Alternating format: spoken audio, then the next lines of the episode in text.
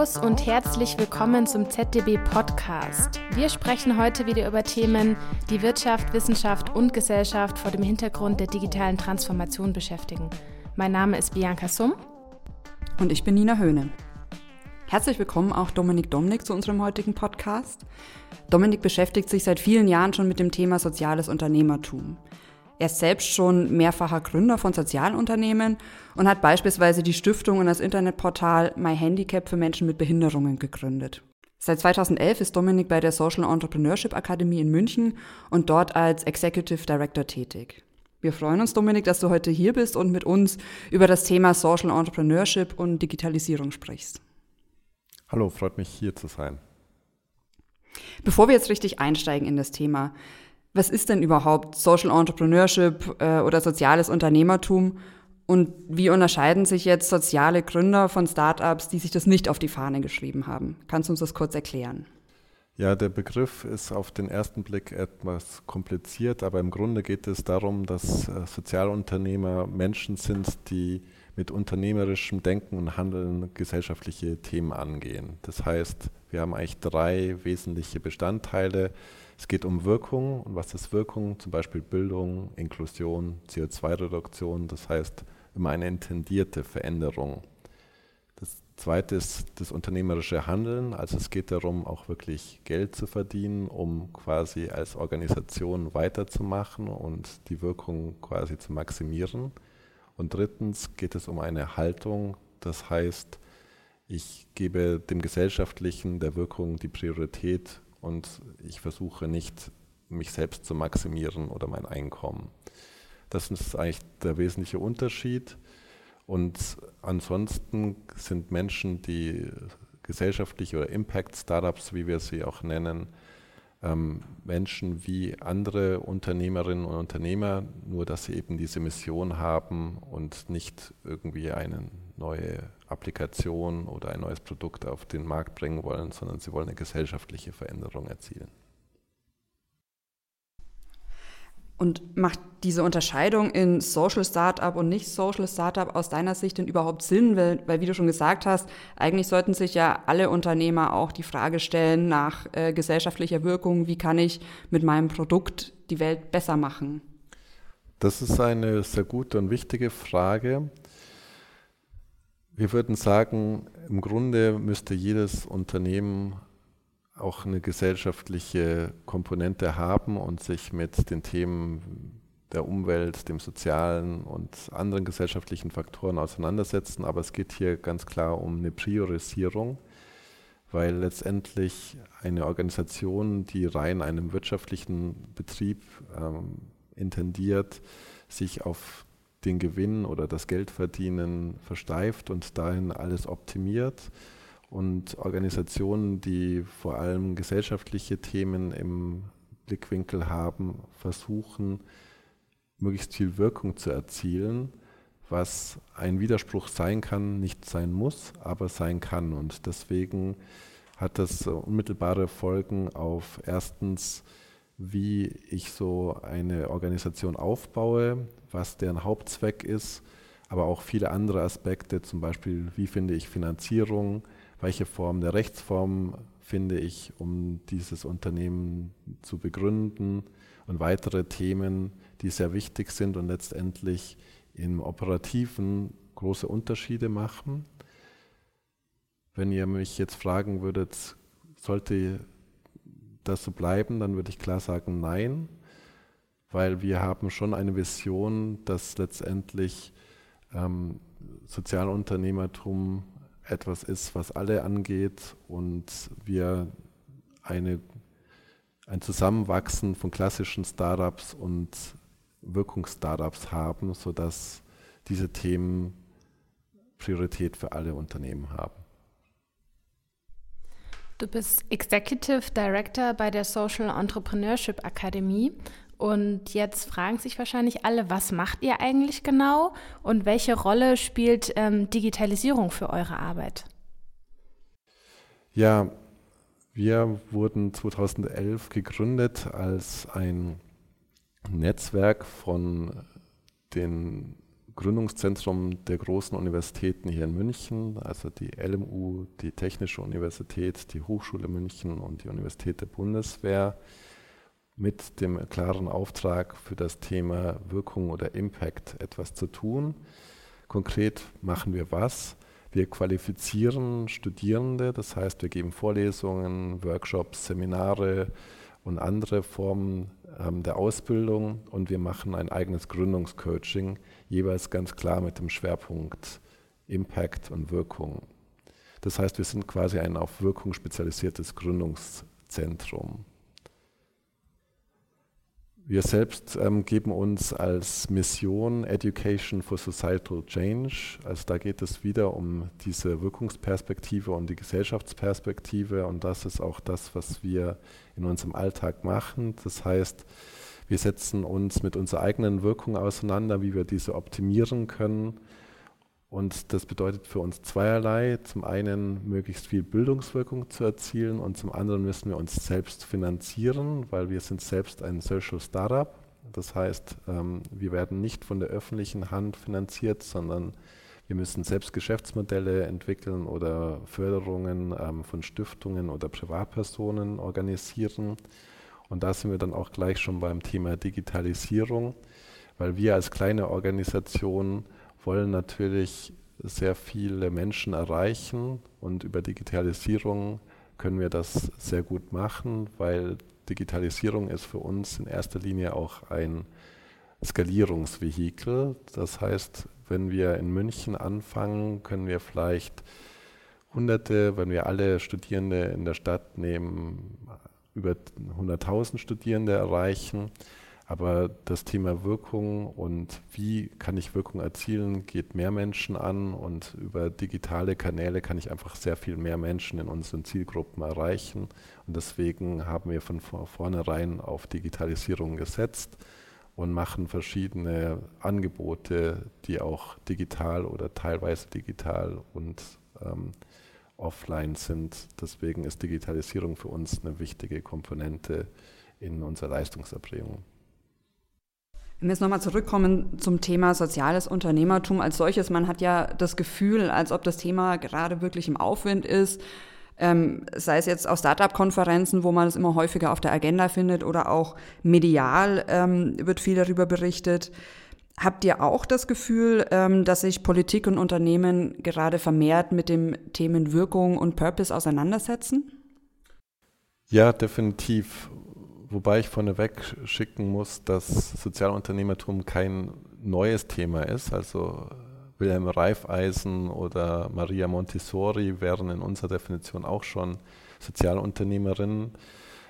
Aber man merkt ganz klar, dass seit der Weltklimakonferenz 2015 in Paris und der Einführung der Sustainability Goals durch die Vereinten Nationen das Thema Wirkung Impact immer mehr mediale und politische Aufmerksamkeit bekommt. Und ich denke, das ist auch sehr wichtig, also vor allem, wenn man sich Themen anschaut wie den Klimawandel, der jetzt auch wirklich reale Folgen für Menschen überall auf der Welt hat und wir begriffen haben, dass ähm, unsere Generation die letzte ist, die wirklich hier noch eingreifen kann. Das heißt, es gibt ein ganz klares Handlungsdispositiv. Das ist die eine quasi übergeordnete Komponente. Dann gibt es aber auch ganz klar persönliche Motive. Also wir merken immer mehr Menschen, äh, unsere Studierende, auch Menschen, die außerhalb auf uns zukommen, fragen nach dem Sinn ihrer Arbeit, nach den Folgen auch von Konsum, von ihrem Freizeitverhalten, von in die Schule gehen, wie man derzeit ähm, auch in, mit Greta Thunberg sieht. Also diese Themen haben immer mehr äh, Wichtigkeit, sie berühren uns und Impact Entrepreneurs gehen eben häufig in diese Bereiche, wo wir ein sogenanntes Marktversagen haben, wo es eben keine naheliegende unternehmerische Lösung in dem Sinne gibt, dass man ein Produkt oder Dienstleistung anbieten kann, dass ähm, dann auch ein bestimmter Umstand weggeht oder ähm, ein Bedürfnis befriedigt wird, sondern wir haben ganz klar Themen, ähm, wo Menschen stärker Selbstverantwortung übernehmen wollen, weil sie persönlich betroffen sind, sei es beim Thema Inklusion oder sei es ähm, bei dem Thema Recycling. Das heißt also, wir brauchen soziale Unternehmer, die Lösungen hervorbringen, die entweder von der Wirtschaft nicht angeboten werden oder in Bereichen, in denen der Staat nicht mehr nachkommt, dieses öffentliche Gut zum Beispiel anzubieten. Und insofern haben wir eine sehr hohe Brisanz und auch ähm, eine stärkere Politisierung. Und Sozialunternehmertum ist eine der möglichen Antworten, die man findet. Deswegen ist insgesamt das Thema sehr im Aufwind derzeit. Hast du auch das Gefühl, dass digitale Innovationen ein Grund für den wachsenden Erfolg von Sozialunternehmertum sind? Auf jeden Fall, also das ist sicher so, ähm, weil Digitalisierung bietet ganz viele Möglichkeiten für soziale Unternehmerinnen und Sozialunternehmer und bietet auch neue Handlungsfelder. Da gibt es naheliegende Dinge, wie beispielsweise wir auch bei uns in der Social Entrepreneurship Akademie Kommunikation und Reichweite. Digitalisierung erlaubt mir ganz einfach über digitale Kanäle sehr viele Menschen zu erreichen. Das fängt damit an, dass ich einfach eine Kampagne aufbauen kann auf Portalen wie change.org oder ich kann über Social Media Kanäle ähm, sehr viele Menschen erreichen und Crowdfunding machen für mein eigenes Projekt. Das heißt also, da gibt es ganz viele Möglichkeiten. Aber es gibt auch wirklich sehr viel strukturiertere und tiefergehende Möglichkeiten, die die Digitalisierung hat, die große Einflüsse auf unsere Gesellschaft, aber auch ähm, die Weiterentwicklung von vielen Bereichen haben. Nehmen wir beispielsweise Big Data wenn ich ähm, Satellitendaten habe und bildgestützte Verfahren, und die im Katastrophenschutz einsetze, kann ich beispielsweise Bilder von einer Situation vorher mit einer Situation nachher, das heißt nach einem bestimmten Vorfall, einem Tsunami, einem Vulkanausbruch, einer Überschwemmung nehmen und durch diese Algorithmen kann ich ähm, Schlüsse ziehen, zum Beispiel über die Zerstörung von Infrastrukturen und damit kann ich eine sehr viel zielgerichtete und effizientere äh, Einsatz von Hilfsgütern, von Katastrophenschutz-Einsätzen ähm, machen und dafür sehr viel schneller und besser Menschen helfen. Oder eine andere Anwendungsform wäre beispielsweise Artificial Intelligence. Wir haben derzeit sehr viel Diskussion darüber, wie man beispielsweise über eine Optimierung von Lieferketten und wirklich von der vom Acker bis eigentlich zum Endkonsumenten in der Lebensmittelindustrie sehr viel tun könnte, um Lebensmittelverschwendung zu reduzieren. Wir wissen, dass letztendlich genügend Nahrung da wäre, um die Weltbevölkerung zu ernähren, aber sie ist nicht immer am richtigen Ort und sie ist häufig ähm, geht äh, Ernte schon auf dem Acker verloren oder wir haben an einigen Orten wie in großen Supermärkten viel zu viel Lebensmittel, an anderen Orten aber gar nichts. Und Artificial Intelligence kann uns helfen, diese Distribution zu optimieren und letztendlich ähm, das Thema Hunger aber und Lebensmittelverschwendung sehr systematisch anzugehen. Und da gibt es große Potenziale. Jetzt hast du schon einige Technologien angesprochen, die genutzt werden. Hast du auch ein konkretes Beispiel vielleicht von einem Start-up, ähm, sozialen Start-up, das eine digitale Technologie für den Kern des Businessmodells nutzt? Ja, in unserer eigenen Gründungsberatung oder in der Zusammenarbeit von der Social Entrepreneurship Akademie mit ähm, Social Startups sehen wir sehr viele auch auf Digitalisierung aufgebauten Geschäftsmodellen und Handlungsmodellen. Wenn wir gleich mal vor unsere Haustür schauen, ähm, Serlo beispielsweise ist ein ähm, Sozialunternehmen aus München.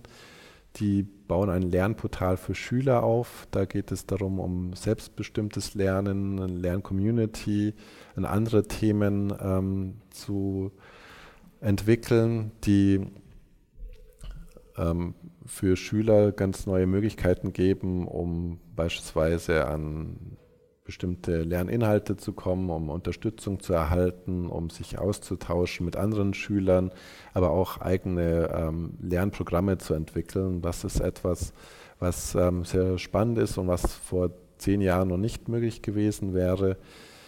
Ein anderes ähm, Social Startup, das wir begleiten durften, ist AppCamps. Ähm, die sitzen in Hamburg und die bauen zum Beispiel ähm, eigene Lehrveranstaltungen, um digitale Skills schon bei Kindern zu vermitteln. Das heißt also digitale Skills als Bildungsgut. Da wird äh, zusammen mit Lehrern angefangen, niederschwellig zu programmieren und Digitalisierung quasi schon mitgelernt, wie man eben ein Instrument spielen lernt oder eine Sprache lernt. Und das sind ähm, ist ein Startup, das ähm, sehr erfolgreich ist. Ähm, die konnten durch einen Preis, den sie von uns gewonnen haben, auch wirklich durchstarten und letztendlich ihr Geschäftsmodell aufbauen. Und das, da sieht man, dass ähm, Digitalisierung auch schon auf dieser Ebene sehr gut funktioniert. Es gibt aber auch sehr viele sophistiziertere Anwendungen, beispielsweise ein ähm, Startup, das in unserem Female Accelerator, also in einem strukturierten Förderprogramm von uns war. Ähm, die heißen Gap Square, die kommen aus London und die haben eine Software entwickelt, um den sogenannten Gender Pay Gap, das heißt also äh, die ähm, Bezahlung von Männern und Frauen systematisch zu untersuchen. Diese Software greift auf die Personaldaten ähm, von Mitarbeitern in Unternehmen zu und zeigt systematisch auf, wie viel bestimmte Gruppen verdienen. Und da kann man dann eben schauen, ob ältere und jüngere das gleiche verdienen oder eben auch Männer und Frauen oder Menschen aus ähm, bestimmten anderen Gruppen.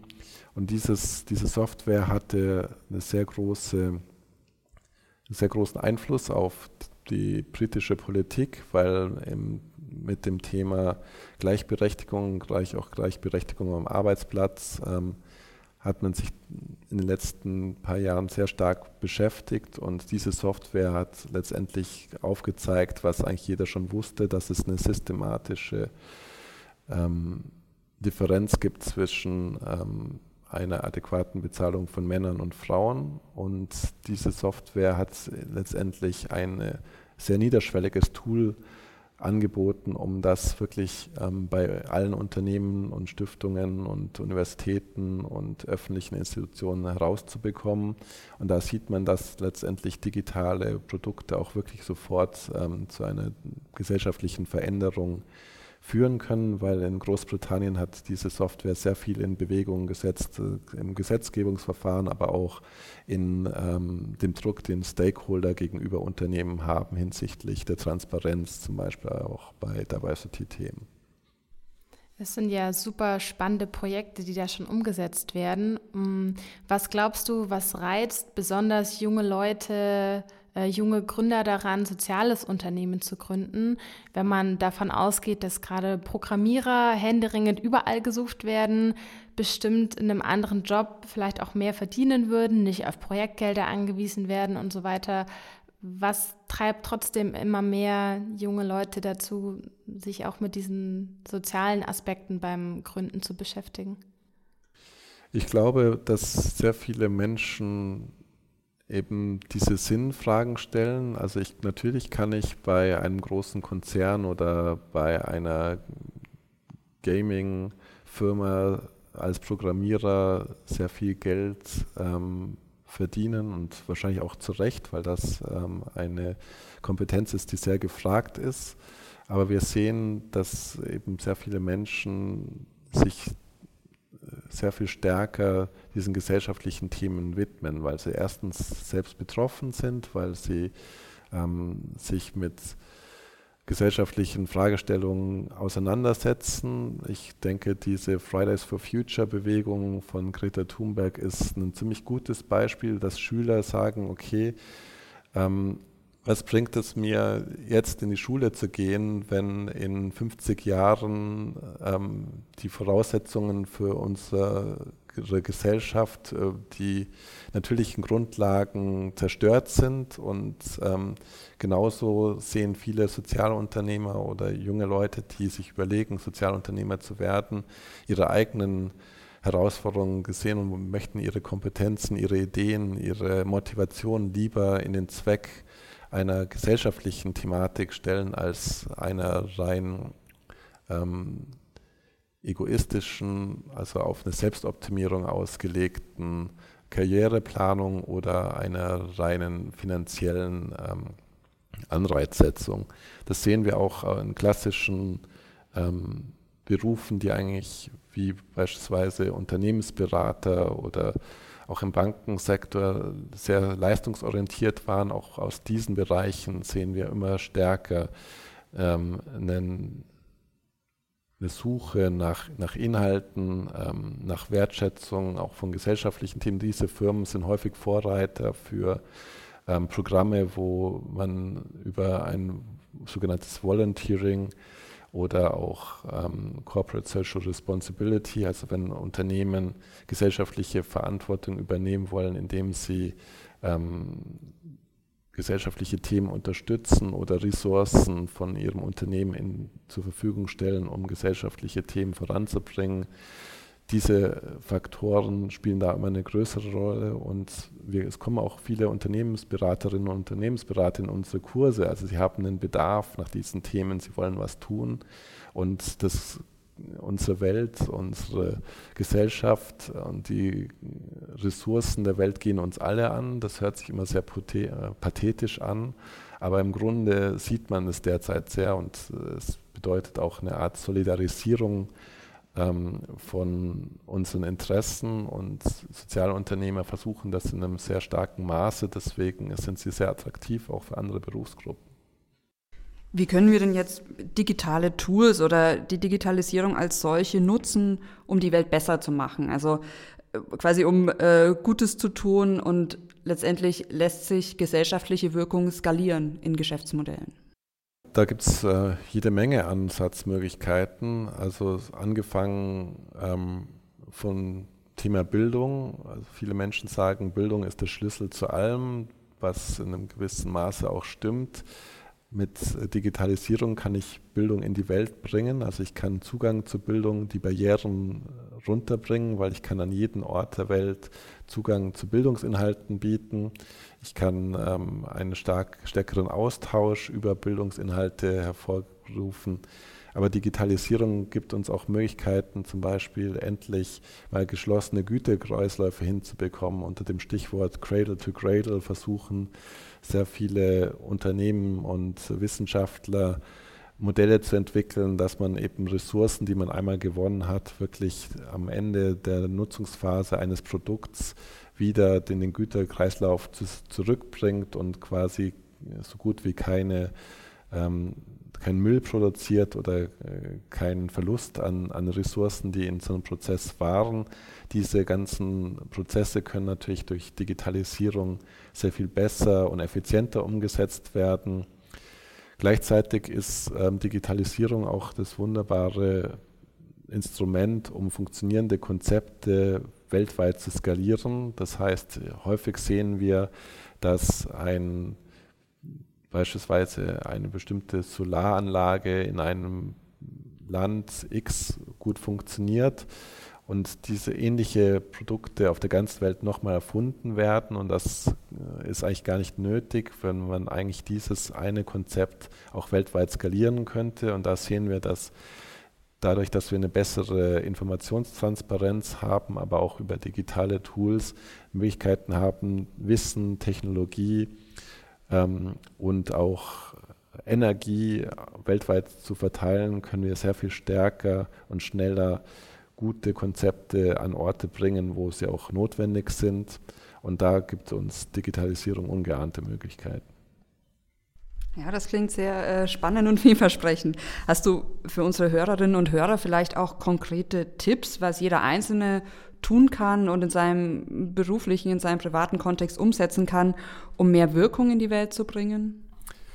Ja, auf jeden Fall. Aber ich würde das Thema nicht sofort überfrachten. Natürlich kann man ganz tief einsteigen, aber ich glaube, es ist wirklich wichtig, erstmal einzusteigen. Und das, äh, der erste Gedanke ist, Wirkungen mal mitzudenken.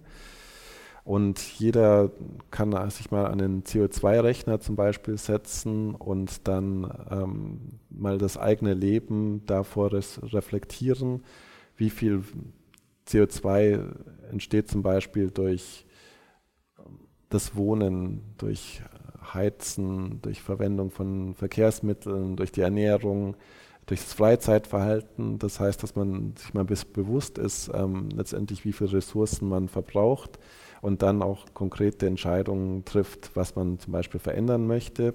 Da gibt es äh, tausend ähm, Ratschläge und äh, Handlungsmöglichkeiten, aber im Grunde muss jeder, glaube ich, erstmal bei sich selbst anfangen.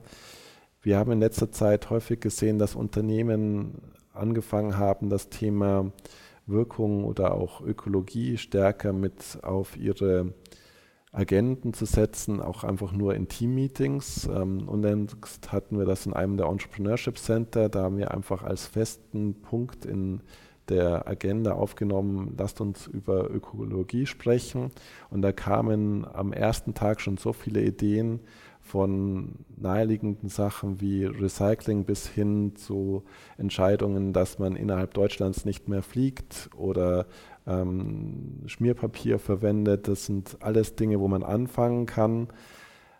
Das wird aber nicht genügen, um letztendlich die Sustainability Goals von UN zu erreichen. Da brauchen wir sehr viel stärkere ähm, Verhaltensänderungen und die werden wir wahrscheinlich nicht als Individuen hinbekommen, sondern da brauchen wir eine kollektive Anstrengung und auch auf einer nationalstaatlichen Lösung wird das nicht herauslaufen, sondern wir brauchen auf der Ebene der Europäischen Union, auf der Ebene ähm, der WTO oder auf der Ebene der UN stärkere Vorgaben, weil ich denke, allein ähm, durch marktliche ähm, Prozesse wird ähm, diese Veränderung nicht stattfinden, sondern wir müssen uns sehr viel stärker damit auseinandersetzen mit der Idee, wie wollen wir leben, wie muss unsere zukünftige Gesellschaft aussehen.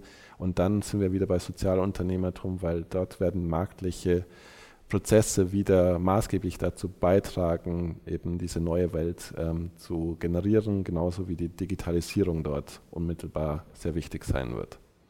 Das heißt, alleine werden wir es nicht schaffen und je mehr ähm, soziale Entrepreneure, wenn man das so sagen kann, desto besser. Ähm, es gab 2018 eine Umfrage bei Startups, ähm, wo die Gründer nach ihren Vorbildern gefragt wurden. Und ganz oben dabei waren auch so digitale Vorreiter wie Bill Gates oder Steve Jobs, manchmal auch Mark Zuckerberg. Ähm, gibt es so Vorbilder auch für digitale Entrepreneure? Gibt es da irgendwelche super erfolgreichen Unternehmen, die man sich gerne als Vorbild hernimmt oder irgendwelche Persönlichkeiten, die das Thema ähm, vorangetrieben haben? Ja, es gibt auf jeden Fall sehr spannende Leute. Wahrscheinlich der weltweit bekannteste Sozialunternehmer ist Mohamed Yunus, ein Wirtschaftsprofessor aus Bangladesch, der dafür auch den, für seine Aktivitäten den Friedensnobelpreis bekommen hat weil er mit Mikrokrediten das Kastenwesen in Bangladesch und in anderen Ländern ein bisschen auf den Kopf gestellt hat und gezeigt hat, dass man wirklich mit sozialunternehmerischen Modellen auch in schwierigen Umgebungen äh, interessante Zukunftsperspektiven schaffen kann und auch Dinge wie ein Kastensystem oder gesellschaftliche Ausgrenzung durch ein Empowerment von bestimmten Gruppen, hier auch sehr stark Frauen, ähm, gesellschaftlich die Gesellschaft voranbringen kann und auch ähm, im großen Maße Vorbildwirkung auch für andere Länder generieren kann. Wenn ich jetzt so eher auf ähm, den deutschen Markt schaue, gibt es wirklich ein paar spannende Aktivisten, Raul Krauthausen zum Beispiel, der ähm, selbst ähm, ein Mensch mit Behinderung ist und äh, durch die eigene Betroffenheit natürlich auch eine Durchschlagskraft in seinem Thema hat, aber auch eine Authentizität, die er sehr geschickt nutzt, um sich für Themen Inklusion, Diversity und so weiter sehr stark zu machen. hat inzwischen eine sehr große Reichweite, produziert eigene Sendungen und hat aber angefangen mit einer Online-Webseite, über die man Orte bewerten konnte hinsichtlich ihrer Zugänglichkeit für Menschen mit Behinderung. Und er war da schon sehr früh ein Vorreiter und hat auch über seine eigene Organisation Digitale Helden sehr viele Menschen erreicht und ihm haben sehr viele nachgeeifert. Sehr bewundert habe, habe ich persönlich zwei junge Gründer hier aus Bayern, ähm, Florian und Fabian, die äh, erst vor drei Jahren angefangen haben mit einer kleinen Firma, die heißt Recap. Die bauen ein Mehrwegsystem für Kaffeebecher und die wachsen wie verrückt, weil sie letztendlich eines der großen Müllprobleme von allen Gemeinden angehen, nämlich die Einweg äh, die Einwegbecher, die man in Bäckereien, aber auch in den großen Fastfood-Gruppen kriegt und die man dann einfach wegschmeißt. Und wenn man so am Marienplatz an einem Mülleimer vorbeigeht, dann sind die zu 90 Prozent mit solchen Bechern voll. Das heißt, da gibt es sowohl eine Notwendigkeit, aber auch ein politisches Handlungsdruck und Florian und Fabian haben mit Recap dort eine Anwendungsweise gefunden, die ähm, dieses Thema wirklich sehr pragmatisch adressiert und ähm, auch skalierbar ist. Eine andere ähm, Sozialunternehmerin, die ich selbst sehr beeindruckend finde, ist Katja Urbatsch. Die hat arbeiterkind.de gegründet das Arbeiterkind.de, da geht es um das Thema auch wieder Bildungsgerechtigkeit und Zugang, Zugang zur Hochschulbildung, weil man festgestellt hat, dass natürlich die soziale Herkunft bei Bildung immer noch ausschlaggebend ist, letztendlich über den Bildungserfolg auch von der nachwachsenden Generation. Und Katja hat mit Arbeiterkind eine Organisation aufgebaut, die Menschen, die eben aus einkommensschwacheren Haushalten kommen oder aus anderen Gründen keinen einfachen Bildungszugang haben, diese zu fördern und letztendlich auch durch ähm, die Hochschulbildung durchzubringen und auch ein Netzwerk aufzubauen, um sich gegenseitig zu unterstützen. Ulrike Garanin von den Joblingen hat die Joblinge aus einer kleinen Organisation zu einer Deutschland und inzwischen auch in anderen Ländern aktiven Organisation aufgebaut. Ähm, da geht es um Bildungszugang auch wieder für Jugendliche, die aus dem Bildungssystem rausgefallen sind und die man über die Joblänge wieder in eine Ausbildung oder in einen Beruf bringt. Das sind alles Menschen, die ich sehr beeindruckend finde. Gleichzeitig gibt es natürlich auch unwahrscheinlich viele Aktivisten und äh, Influencer, die über die sozialen Medien durch ihre Aktivitäten auch junge Menschen ansprechen und letztendlich geht es äh, bei sozialer Unternehmertum auch sehr stark um den Austausch untereinander, dass man sich gegenseitig motiviert, ähm, dass man die Wirkung, die man erzielt, auch teilt, weil nur durch die Rezeption dieser Wirkung wird dann auch letztendlich das Ansinnen von den Sozialunternehmen bestärkt. Und deswegen sind wir da erst am Anfang. Wir haben noch keine Superstars wie die zuvor genannten ähm, Gründer der großen Social, äh, der großen äh, Internetunternehmen und digitalen Unternehmen aus dem Silicon Valley. Aber vielleicht werden wir noch ba schon bald den ersten Sozialunternehmer oder die erste Sozialunternehmerin ähm, sehen, die letztendlich eine ähm, eine Milliarden CO2 eingespart Organisation oder eine Milliarden Bildungszugänge geschaffte Organisation aufbaut. Und das sind eigentlich die Dinge, die wir brauchen. Super, dann hoffen wir, dass es tatsächlich ganz, ganz bald der Fall ist und wir dann ein Sozial-Entrepreneurship-Unicorn vielleicht sogar aus Bayern haben werden. Dann sind wir jetzt schon fast am Ende vom Podcast angekommen und was wir eigentlich mit allen Gästen immer machen, die wir da haben, ist so ein bisschen zu testen, wie weit eigentlich dein persönliches Leben schon digitalisiert ist oder wo so ein bisschen deine Präferenzen äh, liegen. Und äh, ich stelle dir gleich ein paar Fragen und äh, die müsstest du dann bitte relativ kurz ähm, beantworten. Okay. Bist du bereit? Smartwatch oder analoge Armbanduhr? Analoge Armbanduhr. Warum? Weil ich den klassischen Zeitmesser einfach ästhetisch finde und er irgendwie zu mir gehört und ich bislang neben dem Smartphone noch keine Anwendung für eine Smartwatch gebraucht mhm. habe. Autonomes Fahrzeug oder lieber selber fahren? Ich glaube ganz klar, dass das autonome Fahren kommt. Ich habe mich auch äh, sehr gefreut, als ich mein Auto abgeben konnte. Und ich denke, in Zukunft werden wir sehr viel mehr autonomes Fahren als Individualverkehr sehen. Zeitung aus Papier, äh, wo die Mitfahrenden in der U-Bahn mitlesen dürfen oder lieber ein E-Paper? Also es gibt gute ökologische Gründe für E-Paper, aber auch dort bin ich klassisch und bin der Einzige in unserem Haus, der noch eine Tageszeitung abonniert hat. Und das werde ich auch so beibehalten. Alexa oder das Licht selber ausschalten? Also es gibt viele Faktoren, wo ich so digitale Home Appliance Systeme toll finde, gerade auch so ähm, hinsichtlich der Energiebewirtschaftung von Gebäuden. Ähm, aber dazu brauche ich kein Alexa, sondern da gleich reichen einfachere Systeme auch schon. Ich möchte stärker autonom über mein eigenes Leben entscheiden, deswegen bin ich nicht überall bereit, ähm, die, meine Handlungs- ähm, an ein digitales Tool abzugeben. Kann ich gut nachvollziehen. Super, dann ähm, war das unser Podcast zum Thema Social Entrepreneurship mit Dominik Domnik. Vielen, vielen Dank, dass du heute bei uns warst. Sehr gerne, war mir eine Freude. Wenn Sie, liebe Hörerinnen und Hörer, Fragen, Anregungen oder Kritik haben, dann schreiben Sie uns einfach eine E-Mail unter podcast.zd-w.de.